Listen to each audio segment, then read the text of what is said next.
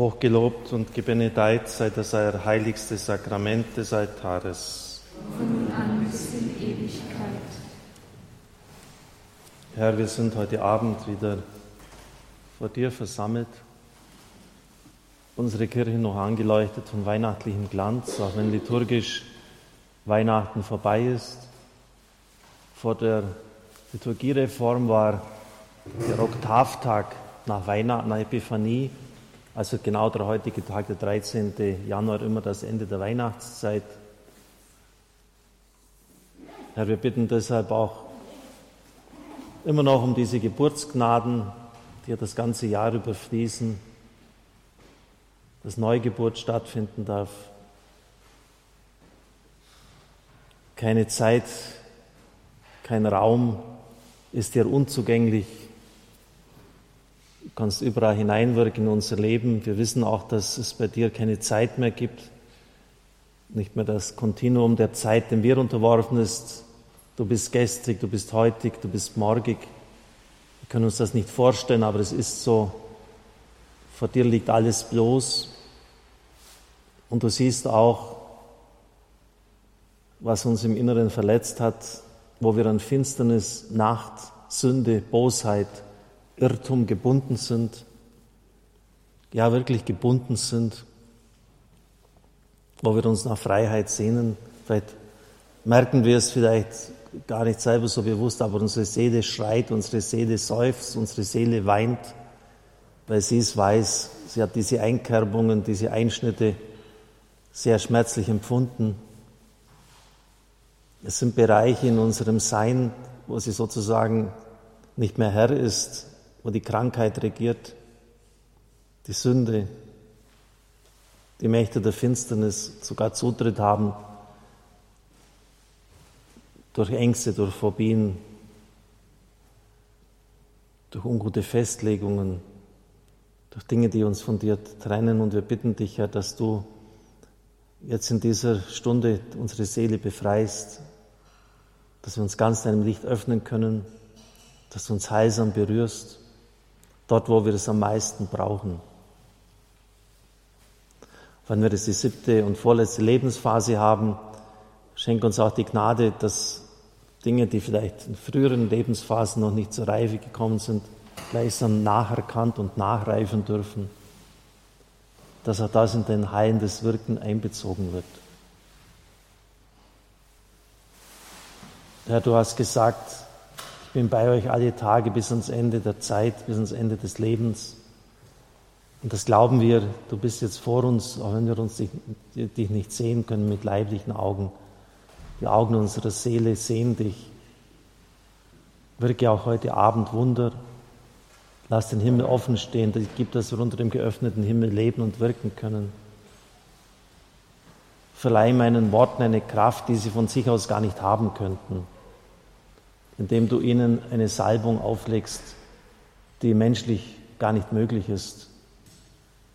Du hast durch dein bloßes Wort geheilt, Herr, durch dein bloßes Wort, ich sage dir, steh auf und geh. Und so bitte ich dich, leg deine Kraft in meine armseligen Worte, damit auch diese heilen können. Du bist allein der Heiler. Wir sind der, die Werkzeuge, der Kanal dafür. Und so bitte ich dich, dass du durch mich wirkst Nichts ist dir unmöglich, nicht einmal 102 Chemotherapien. Und es ist alles so wiederhergestellt, als ob es nichts gewesen wäre, Herr. Wir danken dir, dass dies möglich ist. Es möge uns ein Zeichen sein, ein, ein Hinweis, dass dir alles möglich ist. Amen.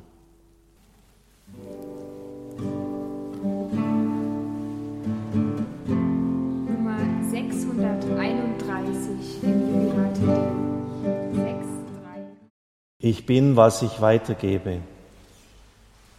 Gott, du hast uns unser Leben anvertraut, damit es fruchtbar werde. Fruchtbar für uns selbst und für die Menschheit. Unser Leben ist so einmalig, dass es ohne dieses bestimmte Dinge in dieser Welt nicht geben würde. Sende uns deinen Heiligen Geist, und lass jeden jetzt erkennen, was noch zu ergänzen ist und wodurch manches Versäumte gleichsam nachreifen darf. Wir bitten dich darum durch Jesu Namen. Wir rücken jetzt an die Lebensmitte heran.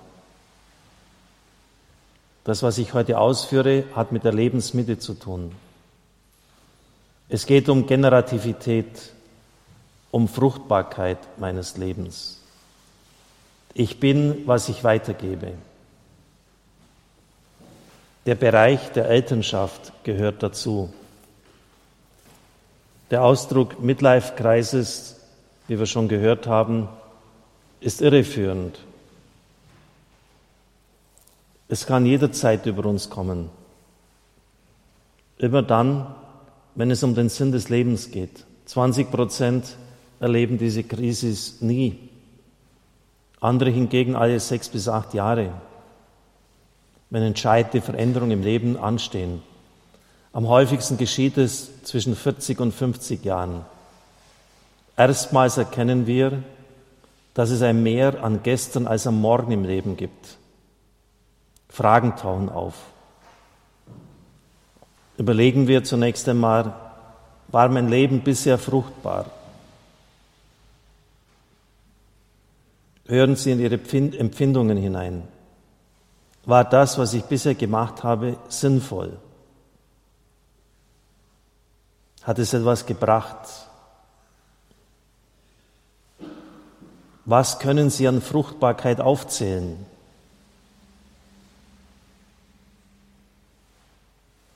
Oder empfinden Sie im Hinblick auf Ihr Leben nur Resignation? Wofür habe ich denn eigentlich gelebt? Es ist doch eh alles schief gegangen.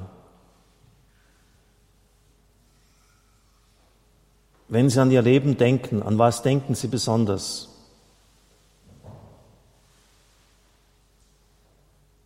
Was hat Frucht gebracht und was scheinbar nicht?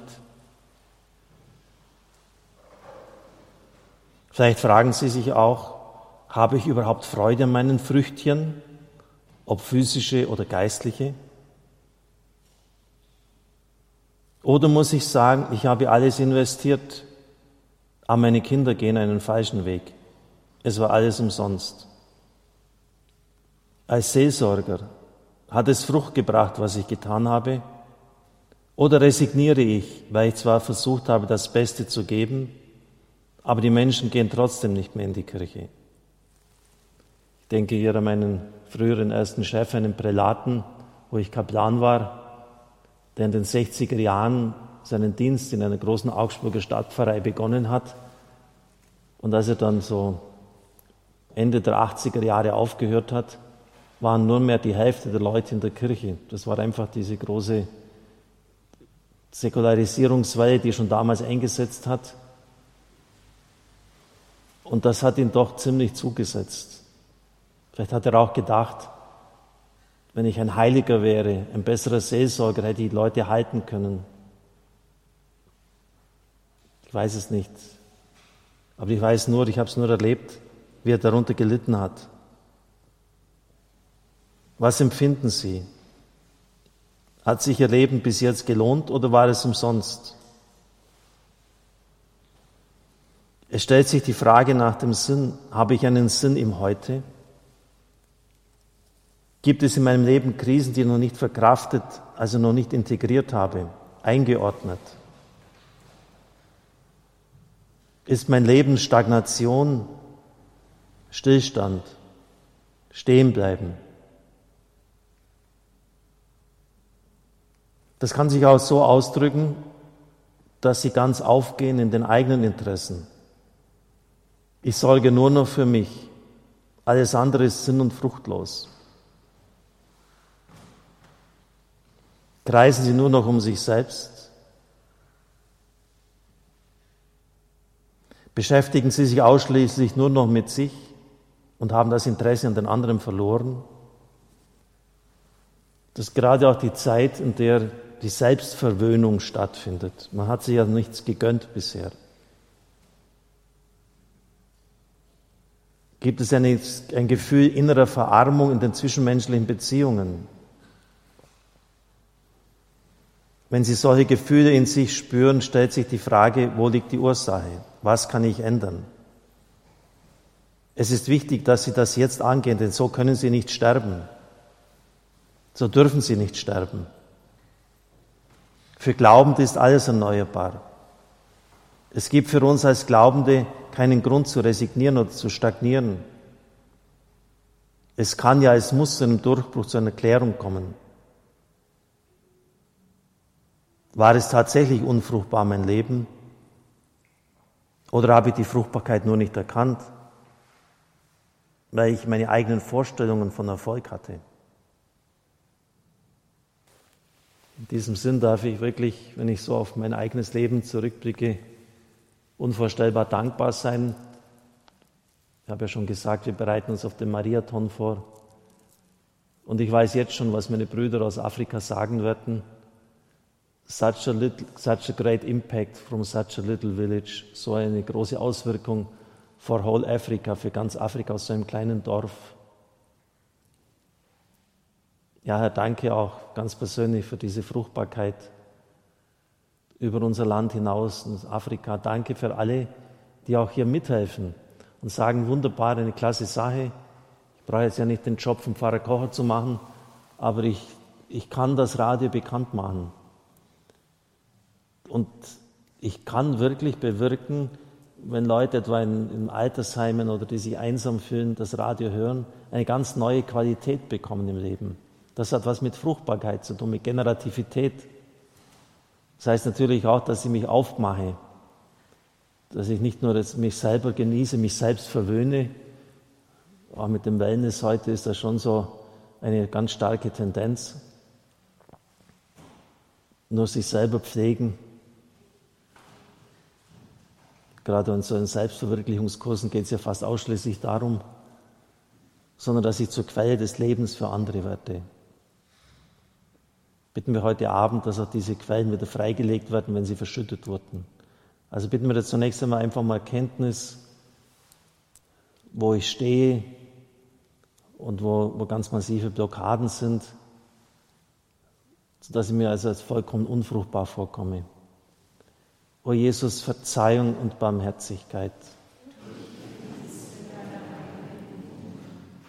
O Jesus, Verzeihung und Barmherzigkeit.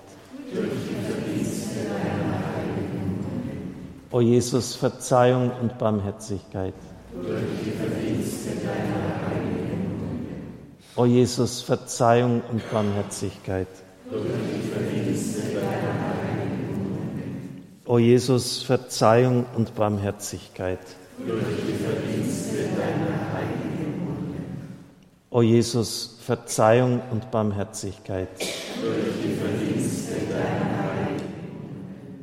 O Jesus, Verzeihung und Barmherzigkeit. Durch die Verdienste deiner heiligen Wunde. O Jesus, Verzeihung und Barmherzigkeit. Durch die Verdienste O Jesus, Verzeihung und Barmherzigkeit. O Jesus, Verzeihung und Barmherzigkeit. Durch die Verdienste deiner Himmlischer Vater, ich opfere dir die Wunden unseres Herrn Jesus Christus auf. Um die Wunden unserer Seele zu heilen. So bitte ich dich, Herr, dass du uns zeigst, wo wir stehen, wie bei diesem Lynn in der Predigt, der auch nicht wusste, wo geht es jetzt hin, was soll ich denn beruflich tun. Und der dann diese Erfahrung hatte, mein Leben ist ein einziges Geschenk von Gott, ich gebe es jetzt ihm ganz zurück. Schenk uns die Gnade, dass wir uns dir ganz übergeben können, übereignen können und uns von dir führen lassen. Der Vater, der Sohn, der Heilige Geist.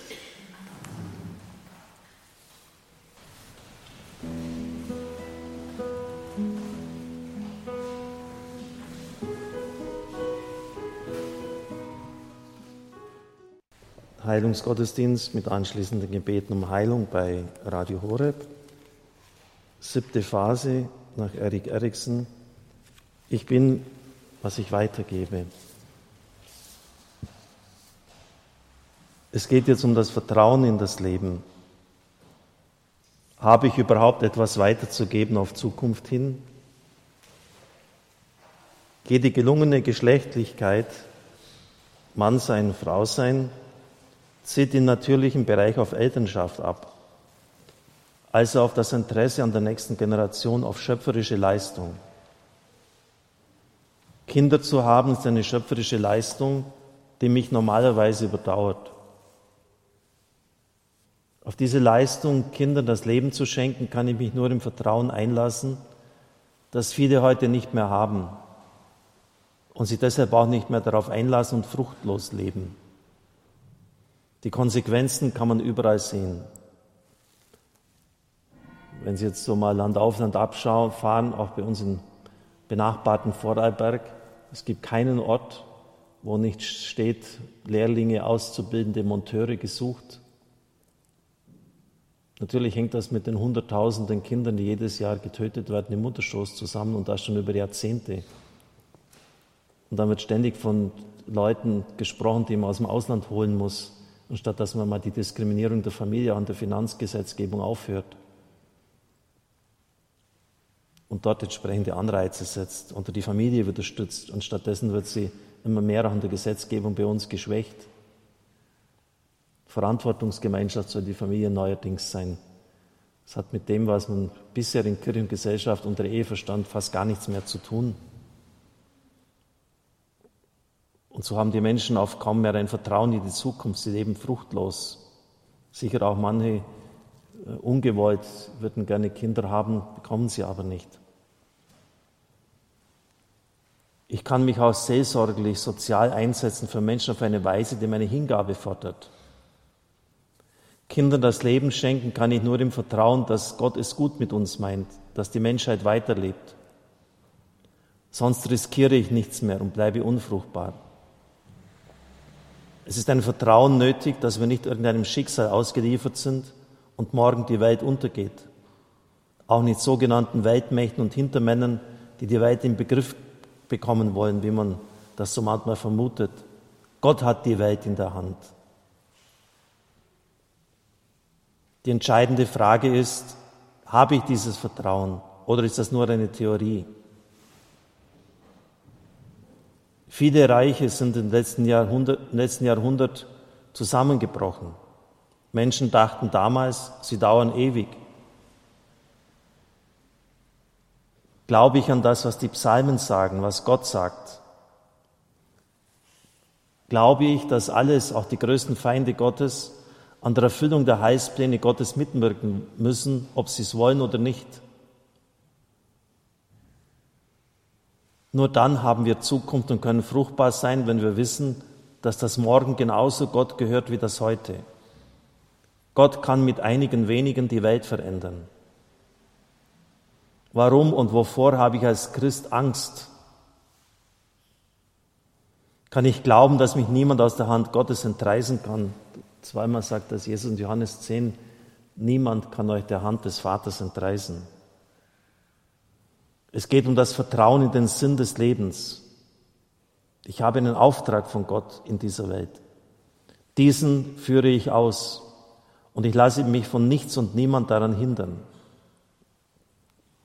Wenn ich dieses Vertrauen in den Sinn des Lebens nicht mehr habe, kommt das Gefühl der Stagnation, der inneren Verarmung, der Regression, der Wehleidigkeit, Verwöhnung, Selbstmitlosigkeit, Selbstmitleid und Hoffnungslosigkeit in mir hoch. Also Sie merken, das Entscheidende ist das Vertrauen in Gott, das Vertrauen in das Leben, Vertrauen darauf, dass mein Leben einen Sinn hat. Bitten wir den Herrn um dieses Vertrauen. Und bitten wir, dass er alles uns erkennen lässt, was das zerstört hat und dass uns das wieder geschenkt wird.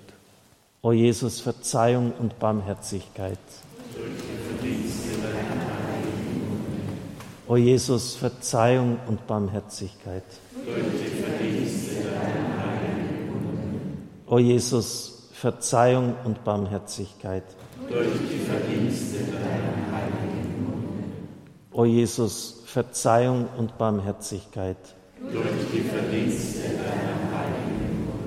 O Jesus, Verzeihung und Barmherzigkeit. Durch die Verdienste. O Jesus, Verzeihung und Barmherzigkeit.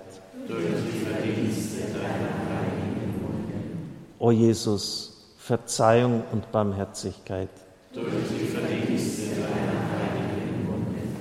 O Jesus, Verzeihung und Barmherzigkeit. O Jesus, Verzeihung und Barmherzigkeit. Durch die Verdienste deiner.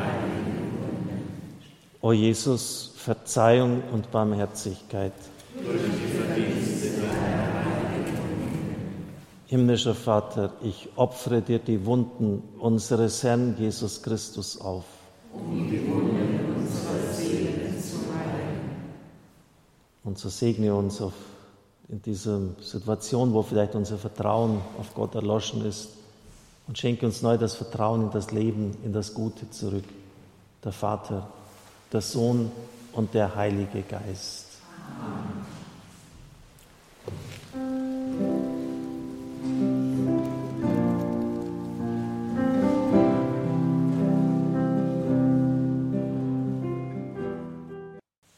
Wir wollen das Thema der Fruchtbarkeit nun vertiefen. Jeder Mensch braucht einen Entwurf ins Ewige, in das, was ihn überdauert. Die Erfahrung zeigt, dass Frauen mit 30 oft nicht mehr zufrieden sind, wenn der Entwurf ihres Lebens bisher nur auf Lust ausgerichtet war, nicht auf Fruchtbarkeit. Das kann sowohl bei denen sein, die bewusst so gelebt haben, als auch bei solchen, die ungewollt kinderlos sind. Hier ist es wichtig, dass solche Ehepaare miteinander einen Dienst, eine Aufgabe finden, vielleicht sogar im Beruf, in dem sie fruchtbar werden für Menschen, in dem sie spüren, unsere gemeinsame Liebe strömt zu den Menschen und wird fruchtbar. Dann kann eine tiefe Erfüllung kommen, weil die Liebe fruchtbar wird. Liebe, die sich verströmt, stagniert nicht. Männer kommen ungefähr mit 40 ins Wanken. Es ist dabei gleich, ob es sich um Kinder in der Ehe oder Familie handelt oder um geistige Kinder, die ich gezeugt habe oder nicht. Auch im geistigen Beruf kann man das bei Männern mit 40 gut beobachten. Viele verlassen den Orden oder das Priestertum, weil sie eine scheinbare Fruchtlosigkeit verspüren. Dann gehen sie einen Weg, wo etwas herauskommt, was Hand und Fuß hat. Ich denke, dass sehr oft die Unfruchtbarkeit im geistigen Tun steht. Wenn ein Pfarrer pensioniert wird und er von der Gemeinde weggeht, was wird dann alles gelobt? Der Umbau des Pfarrhauses, die Renovierung der Kirche. Von Seelsorge ist fast nie die Rede. Es ist aber das Entscheidende. Jeder will fruchtbar werden und das hinterlassen, das ihn überdauert. Wenn dies nicht der Fall ist, ist dies häufig die Ursache von Sinnlosigkeit. Generativität ist also der Entwurf über mich hinaus, ein Entwurf in die Ewigkeit, der den Menschen dazu bringt, zu heiraten, eine Profess zu machen, ein Haus zu bauen, also Entbehrungen auf sich zu nehmen. Wenn Sie ein Haus bauen, wissen Sie nicht, wer morgen darin wohnt. Immer wenn ich etwas tue, damit etwas fruchtbar wird, ist auch Entbehrung damit verbunden.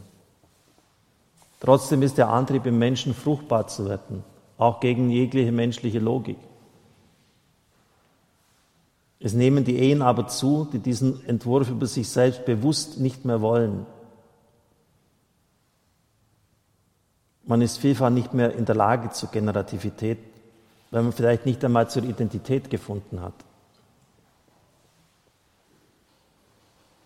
Es geht hier besonders um die Phase von 35 bis 60 Jahren, obwohl natürlich Fruchtbarkeit bis in den Tod wichtig ist. Viele empfinden diesen Lebensabschnitt als absteigenden Ast. Andere bekennen sich auch zu diesem mittleren Alter, denn sie wollen Menschen in Ganzheit fürsorglich dienen. Sie wollen selber auch innerlich noch wachsen besuchen gerade in dieser Zeit Exerzitien Seminare. Sie sorgen wieder für sich im guten Sinn. Der jüdische Talmud sagt einmal, man soll drei Dinge im Lauf des Lebens tun. Entweder ein Kind haben, einen Baum pflanzen oder ein Buch schreiben. Letzteres habe ich jetzt auch getan. Das sind drei Dinge, die mich überdauern. Fruchtbarkeit kann sich auch in der Rolle des Lehrers zeigen, eines Ratgebers, eines helfenden Menschen. Welche Möglichkeiten habe ich jetzt, mein Leben und den Sinn meines Lebens der nächsten Generation weiterzugeben? Was habe ich überhaupt weiterzugeben? Und wie schon festgestellt, kann es auch sein, dass die großen Träume nie in Erfüllung gegangen sind. Fantasie und Wirklichkeit gehen auseinander. Wie gehe ich damit um? Vielleicht ist im Herzen Enttäuschung da. Das ist hinderlich und macht dann im Alter auch noch zu schaffen. Was ist aus beruflichen Träumen geworden? Kam es dort zu einer Fruchtbarkeit, auch wenn sich die Vorstellungen nicht erfüllt haben? Oder sind sie im Verborgenen enttäuscht? Vielleicht erkennen sie, dass sie nicht das machen, was sie wirklich wollen.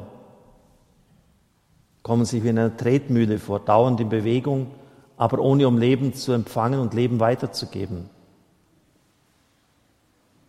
Ich mache nicht das, was ich wollte. Ich komme aber aus der Situation nicht heraus. Selbst wenn Sie einen Beruf ausüben, der Ihnen eintönig vorkommt, kann diese Tätigkeit als Christ fruchtbar werden für Sie, wenn Sie diese ausüben der Liebe zu dem, dem Sie dienen. Dann fließt Gnade dort hinein. Und derjenige, dem er dient, wird von der Gnade Gottes berührt, denn Christus handelt. So kann ein scheinbar fruchtloses Tun sehr fruchtbar werden. Wenn ich etwas tue aus Liebe zum Menschen, nicht nur um Geld zu verdienen, kann das eine Sendung, ein Apostolat sein. Pater Hans Buber erzählt ja immer die Geschichte von einem Mechaniker, das ist schon lange her, der im Fließband immer Schrauben anzuziehen hatte für Autos. Heute machen das wahrscheinlich Roboter. Und Pater Hans hat ihm den Rat gegeben, er soll doch für alle Leute beten, die diese Autos kaufen. Und das hat er dann auch getan, hat festgestellt, dass das ziemlich, ähm, ja, dass das Folgen hat, dass das geistig auch angefochten ist, aber dass es gut ist.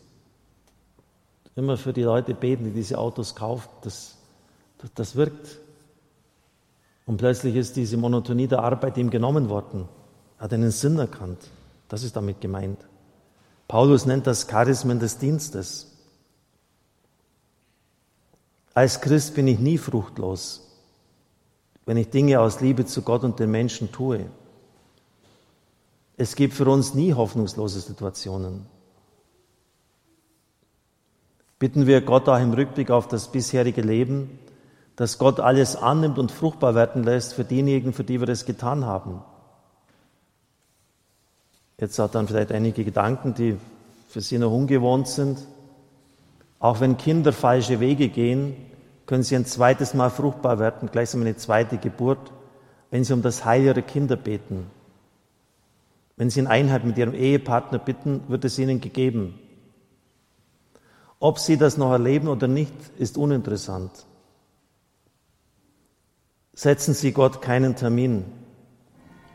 Vielleicht bleibt Gott noch ihre Lebenshingabe, ihr Tod, um den Kindern diese letzte Gabe zu schenken. Vielleicht finden sie eine Antwort, die eigene Sinnkrise zu bewältigen, die dann Einfluss nimmt auf kommende Generationen. Also es sind schon Denkstrukturen, in denen wir normalerweise nicht verharren. Aber das, was ich vielleicht auflöse, bei mir heile, Gerade wenn ich jetzt äh, Kinder zeuge, das wird dann auch geheilt sein bei den Kindern und Kindeskindern. Also es geht weiter, im Guten wie im Schlechten. Und wir werden einmal staunen, was unser Tun da alles bewirkt hat. Also beten wir um Fruchtbarkeit in unserem Leben. Wohlgemerkt, wenn wir das aus Liebe zu Gott tun und der Mitmensch ist nichts unfruchtbar. O Jesus, Verzeihung und Barmherzigkeit. O Jesus, Verzeihung und Barmherzigkeit. O Jesus, Verzeihung und Barmherzigkeit. O Jesus, Verzeihung und Barmherzigkeit. O Jesus, Verzeihung und Barmherzigkeit. O Jesus, Verzeihung und Barmherzigkeit. O Jesus, Verzeihung und Barmherzigkeit. O Jesus, Verzeihung und Barmherzigkeit. O Jesus, Verzeihung und Barmherzigkeit. O Jesus, Verzeihung und Barmherzigkeit. Himmlischer Vater, ich opfere dir die Wunden unseres Herrn Jesus Christus auf. Um die Und so segne uns mit Fruchtbarkeit und lass uns den Sinn dessen, was wir getan haben, erkennen. Der Vater, der Sohn und der Heilige Geist.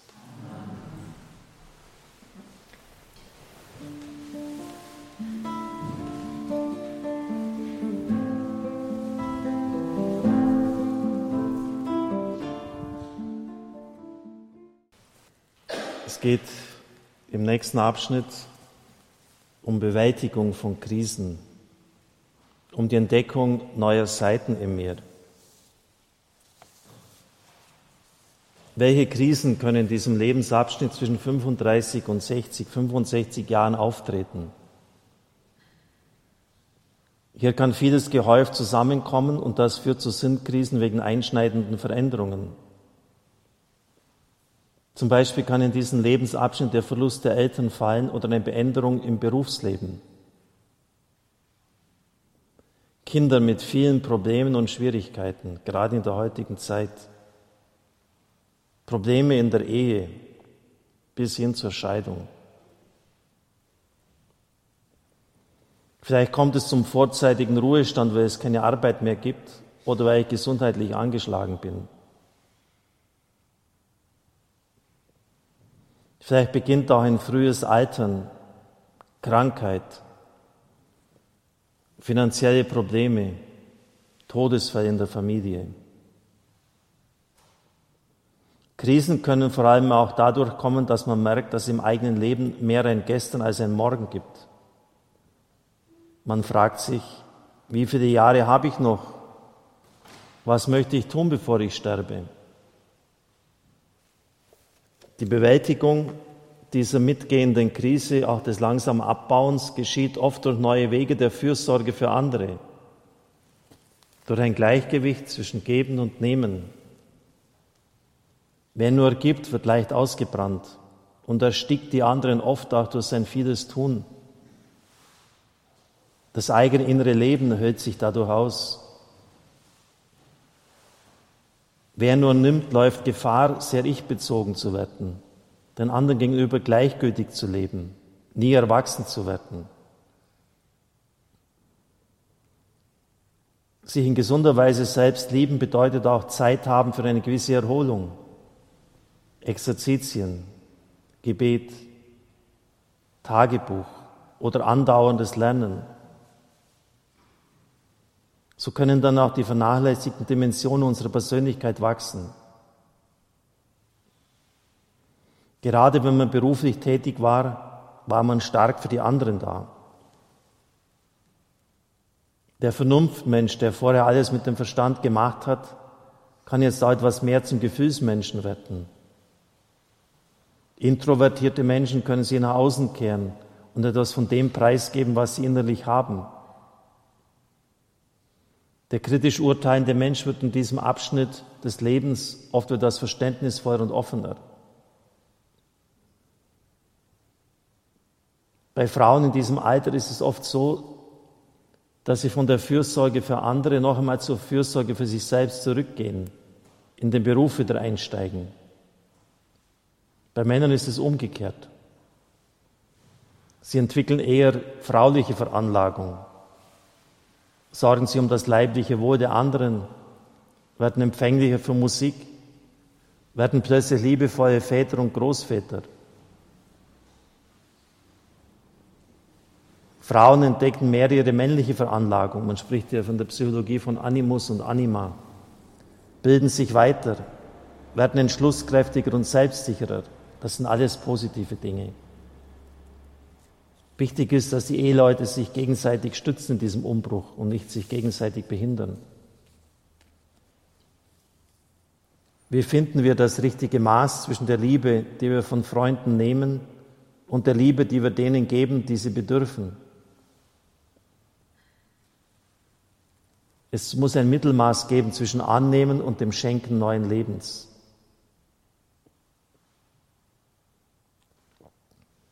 Vielleicht sind es dann Dinge, in denen Sie selbst Heilung erfahren haben. Wenn zum Beispiel ein Ehepaar lange im Streit gelebt hat und sich dann wirklich versöhnt hat, kann es sein, dass dieses ein tiefes Gespür hat für die Eheleute, die zerstritten sind und ihnen aus ihrer eigenen Erfahrung heraus helfen können. Die Schattenseite bekommt eine Sonnenseite. Das könnte eine Gabe sein für dieses Alter der Fürsorge. Ebenso ist es mit Ehepaaren, die ein Kind verloren haben und sich deshalb besser in andere hineinfühlen können, die dies ebenfalls verkraften müssen. Beim Gebet um Heilung geht es auch darum, dass ich ein natürliches Mitgefühl für diesen Menschen habe, dass ich mich in seine Not hineinfühlen kann. Und das kann ich eigentlich normalerweise nur dann, wenn ich diese Not auch selbst erlebe. Andernfalls kann ich es zwar versuchen, aber ich werde ihn letztlich nie ganz verstehen. Die Gnade baut auf der Natur auf. Je konkreter die Natur dieses Mitfühlens ist, umso mehr kann die Gnade der Heilung geschenkt werden. Es kann auch sein, dass Probleme von Menschen, die mit ihnen sprechen, aufgrund ihrer Sensibilität sie so sehr belasten. Gerade wenn man dasselbe Schicksal erlebt hat und es noch nicht ganz heil ist, dann kann ich letztlich auch nicht helfen. Ich muss also einen bestimmten Abstand halten, um doch noch etwas tun zu können. Herr, du hast uns berufen, fruchtbar zu sein. Geht hin und bringt Frucht. Ich bitte dich, Herr, lass jeden jetzt erkennen, was ihn noch hindert. Und lass uns alle in diese Freude der Fruchtbarkeit und in die Möglichkeit, fruchtbar zu sein und noch zu werden, hineinfinden. Dafür vielleicht von Anselm Grün, Lebensmittel als geistliche Aufgabe, etwas zitieren. In diesem Lebensalter gibt es zwei typische Fehlhaltungen. Man hält an den alten Werten fest, wird zum Prinzipienreiter, zum Lob der früheren Zeiten, zum Lober. Man versteift sich, wird versteinert, boniert. Das vorschriftsmäßige Benehmen wird zum Ersatz für geistliche Wandlung. Es darf nur eine Wahrheit und eine Richtschnur des Handelns geben und die muss absolut sein. Sonst haben wir keinen Schutz gegen den drohenden Umsturz, der überall gewittert wird, nur nicht bei sich selbst. Die andere Reaktion in dieser Zeit ist, dass man alle bisherigen Werte über Bord wirft. Sobald man den Irrtum in den bisherigen Überzeugungen, die Unwahrheit in der Wahrheit, den Hass in der bisherigen Liebe entdeckt, lässt man alle bisherigen Ideale beiseite und versucht im Gegensatz zu seinem früheren Ich weiterzuleben. Berufsänderungen, so schreibt Jung, Scheidungen, religiöse Wandlungen, Abfälle aller Art sind so diese Symptome dieses Hinüberschwingens ins Gegenteil. Man meint, das bisher Verdrängte nun endlich leben zu können. Aber anstatt es zu integrieren, verfällt man in das Gegenteil. Und mit der Verdrängung bleibt die Störung des Gleichgewichts. Das ist natürlich auch etwas, was dann Menschen oft feststellen, da war ziemlich viel verkehrt und statt das anzuschauen, aufzulösen, springen sie ganz ins, ins ganz extreme andere Gegenteil, gerade in dieser Phase. Man meint, man muss jetzt noch unbedingt alles nachholen, was man bisher versäumt hat. Und das ist schon nicht ganz ungefährlich. Bitten wir, dass wir die Klippen und die Schwierigkeiten dieser Zeit gut umschiffen können, richtig damit umgehen können. O Jesus, Verzeihung und Barmherzigkeit. Durch die Verdienste deiner O Jesus, Verzeihung und Barmherzigkeit. Durch die Verdienste O Jesus, Verzeihung und Barmherzigkeit. Durch die Verdienste deiner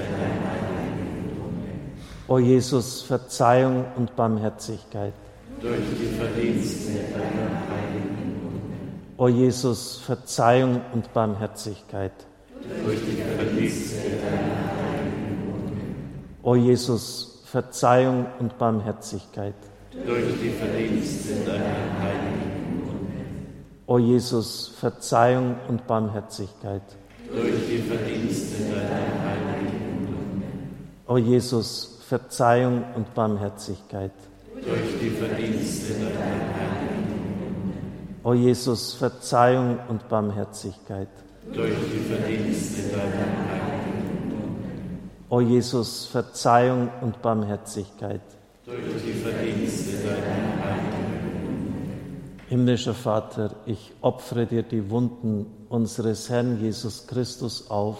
Und die Wunden unserer Seele Allmächtiger Gott, so hilf uns, segne uns, dass wir die Schwierigkeiten, die Herausforderungen, diese, diese einerseits dieses Verharren, dass man immer noch sturer und starrer wird und auf der anderen Seite alles über Bord zu werfen und zu meinen, dass man alles bisher nur falsch gemacht hat, dass wir diese Extreme vermeiden können und die von dir gegebene Richtung finden können. Im Namen des Vaters, des Sohnes und des Heiligen Geistes.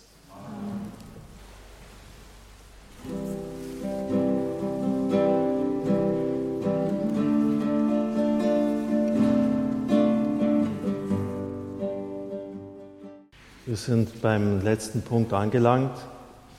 Da geht es jetzt um die Erfahrung des Göttlichen in uns was ich Ihnen vorlese, ist diesem Buch von Anselm Grün entnommen, und zwar von einem Mystiker, Johannes Tauler, der im 14. Jahrhundert lebte, 1300 bis 1361 in Straßburg, hat er gewirkt als Dominikaner, als Mystiker, ist er gestorben, als Prediger. Mannes, von dem Gesagten wird wiederholt, aber zugleich auch neu.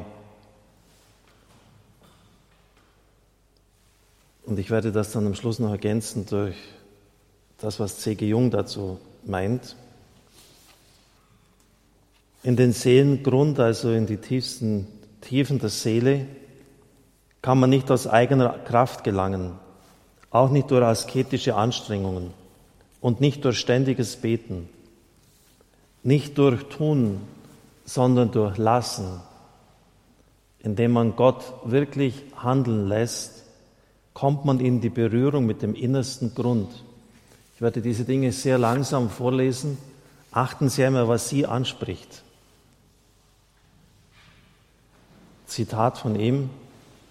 All die heiligen Gedanken und lieblichen Bilder, die Freude und der Jubel und was dem Menschen von Gott je geschenkt ward, das dünkt ihn nun alles ein grobes Ding und er wird daraus allzumal vertrieben, sodass es ihm nicht mehr schmeckt und er nicht dabei bleiben möchte.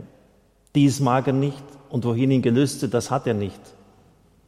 Und also ist er zwischen zwei Enden und ist im großen Weh und Gedränge. Also es bricht etwas um. Er merkt auch das bisherige Beten nicht, sogar das Beten soll sich ändern. Das Neue hat er noch nicht. Das kommt dann oft vor, ein, ein großes Gedränge ein Ausdruck, der sich öfters bei ihm findet. Manchen Menschen gefallen seine Art zu leben und fromm zu sein so wohl, dass er sich niemandem überlassen will, nicht einmal Gott noch den Menschen. und er hütet sie wie seinen Augapfel, dass er sich ja Gott nicht überlasse. Kommt unser Herr mit einer Mahnung, mittelbar oder unmittelbar, so setzt er flugs seine Weise davor, nämlich seine Weise zu beten, zu denken, und kehrt sich nicht einen Tropfen darum. Also es ist jetzt ganz wichtig, sich wirklich dem Herrn zu öffnen, auch im Beten. Nicht einfach, ja, das war jetzt doch so gut und war so nett und äh, das mache ich jetzt weiter bisher, sondern sich ganz ihm öffnen.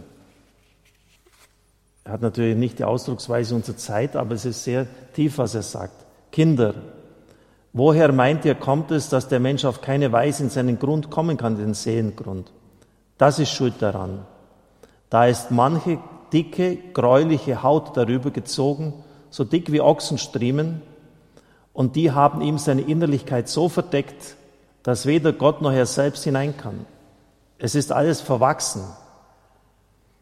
Wisset, etliche Menschen haben 30 oder 40 Häute, dicke, grobe, schwarze Häute wie Bärenhäute. Wer sich einmal auf diesen Weg gemacht hat, der weiß ganz genau, wovon er spricht. Und das dann, diese, diese Häute, die da drüber gezogen worden sind, wieder wegzubekommen, den Herrn das zu erlauben, was auch schmerzlich ist, das ist schon heftig. Ich meine die Haltung, die unser ganzes Leben wie eine Sphäre einhüllen und die bei allem gegenwärtig sind, was wir tun und was wir lassen. Sünden, die wir einfach nicht abschütteln können. Dinge, die uns meist verborgen sind und die uns dennoch umfassend im Griffe haben. Faulheit und Feigheit, Falschheit und Aufgeblasenheit, von denen nicht einmal unser Gebet ganz frei ist. Solche Dinge lasten schwer auf unserer Existenz. Und das sind dann auch diese heute, von denen er spricht. Bleibe nur bei dir selbst, laufe nicht nach außen. Leide dich aus. Also leide dich aus, halt dich aus in dieser Zeit. Such nicht etwas anderes. So tun etliche Menschen, wenn sie in dieser inwendigen Armut stehen, in dieser Lebensphase, immer etwas anderes, um dadurch dem Gedränge zu entgehen. Oder sie gehen klagen und fragen Lehrer und werden noch mehr irregeführt. Bleibe ohne alle Zweifel dabei. Ich sage dir, nach der Finsternis kommt der lichte Tag, der Sonnenschein. Also aushalten in dieser Zeit. Wichtig ist, dass der Mensch sich bereiten lasse und Gott ihm Städte und Raum gibt und ihm und Gott Städte und Raum gibt, so dass er sein Werk in ihm beginnen kann. Das tun gar wenige, nicht einmal die im geistlichen Gewand die Gott doch dazu erwählt hat. Verlasse dich auf mich, sagt Gott. Es erhebt sich kein Gedränge im Menschen, außer Gott wolle eine neue Geburt in ihm vornehmen. Und nun bedenke, nimmt dir eine Kreatur diese Bedrängnis, sie heiße, wie sie heiße, sie verdirbt die Geburt Gottes völlig in dir. Also das muss man aushalten diese, wenn man das wegnimmt, dann wird die Gottesgeburt in einem verhindert. Das sind schon ganz, ohne dass er unsere äh, Terminologie hat, ganz, ganz tiefe Einsichten. Zum Schluss noch C.G. Jung, äh, dieser ganz große Psychologe, eine der drei Wiener Schulen. Nach C.G. Jung kann der Mensch sein Selbst nur dann entfalten, wenn er das Göttliche in sich erfährt. Die Idee des Gottes in uns das Wort des heiligen Paulus, nicht mehr ich lebe, sondern Christus lebt in mir, drückt für Jung die Erfahrung eines Menschen aus, der zu sich selbst gefunden hat. Und es kommt für den Menschen der Lebensmittel darauf an, dass sein eigenes Ich loslässt, um sich Gott zu überlassen. Wer die Übergabe an Gott verweigert, findet nie zu seiner Ganzheit und damit letztlich auch nicht zu seiner seelischen Gesundheit. So ist für viele Menschen der zweiten Lebenshälfte das eigentliche Problem ein religiöses. C.G. Jung sagt, jetzt hören Sie gut zu, unter allen meinen Patienten jenseits der Lebensmittel, das heißt jenseits 35, ist nicht ein einziger, nicht ein einziger, dessen endgültiges Problem nicht das der religiösen Einstellung wäre. Ja, jeder krankt in letzter Linie daran, dass er das verloren hat, was lebendige Religionen ihren Gläubigen zu allen Zeiten gegeben haben. Und keiner ist wirklich geheilt, der seine religiöse Einstellung nicht wieder erreicht. Was mit Konfession oder Zugehörigkeit zu einer Kirche natürlich nichts zu tun hat. Für die Begegnung mit dem Gottesbild, das für seine psychische Gesundung notwendig ist, bietet Jung dem Menschen die gleichen Mittel und Methoden an, die wir bei geistlichen Schriftstellern finden. Jung spricht vom Opfer, indem der Mensch sich Gott übergibt, indem er etwas von seinem Ich opfert, um sich selbst zu gewinnen. Die Introversion, die Jung vom Menschen der Lebensmittel fordert, vollzieht sich in Meditation und Askese. Das müsst ihr mal vorstellen, das sagt ein, ein Psychologe jetzt. Einsamkeit, absichtliches Fasten sind für ihn, Zitat, die seit alters bekannten Mittel, um jene Meditation, welche den Zugang zum Unbewussten eröffnen soll, zu unterstützen. Zitat Ende. Es geht um Erneuerung und geistige Wiedergeburt. Und jene, die sich in dieser Krise wandeln haben lassen, beschreibt Jung so zum Schluss, sie kamen zu sich selbst, sie konnten sich selbst annehmen, sie waren imstande, sich mit sich selbst zu versöhnen und dadurch wurden sie auch mit widrigen Umständen und Ereignissen ausgesöhnt. Das ist fast das Gleiche, was man früher mit dem Wort ausdrückte, er hat seinen Frieden mit Gott gemacht. Er hat seinen eigenen Willen zum Opfer gebracht, indem er sich dem Willen Gottes unterwarf. C.G. Jung. Also Sie merken, da wird es richtig markig, da geht es zur Sache. Und es ist irgendwie so schön, dass modernste Psychologie und das, was die Mystiker uns sagen, sich hier völlig kongruent verhält. Ich sehe, die Zeit ist schon fast vorbei. O Jesus, Verzeihung und Barmherzigkeit. Durch die Heiligen. O Jesus, Verzeihung und Barmherzigkeit. O Jesus, Verzeihung und Barmherzigkeit. O Jesus, Verzeihung und Barmherzigkeit. Durch die Verdienste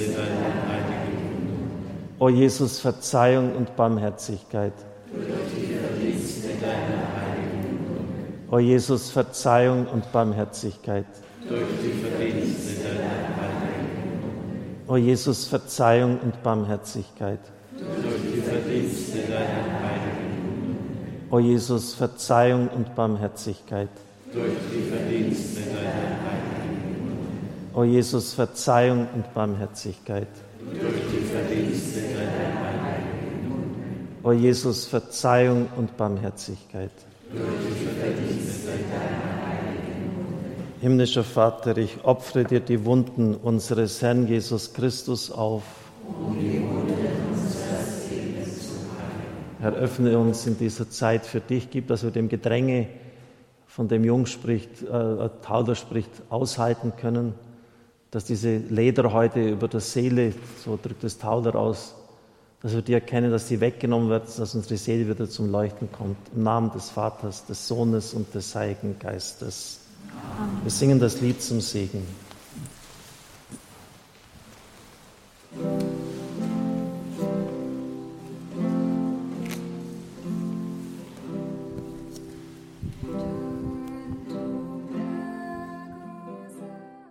Brot vom Himmel hast du ihnen gegeben. Lasset uns beten. Herr Jesus Christus, im wunderbaren Sakrament des Altares hast du uns das Gedächtnis deines Leidens und deiner Auferstehung hinterlassen. Gib uns die Gnade, die heiligen Geheimnisse deines Leibes und Blutes so zu verehren, dass uns die Frucht der Erlösung zuteil wird, der du lebst und herrschest in Ewigkeit. Amen. Kyrie eleison.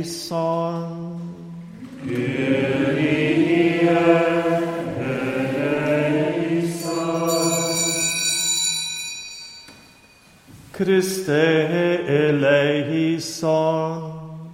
Christe eleison. Kyrie eleison.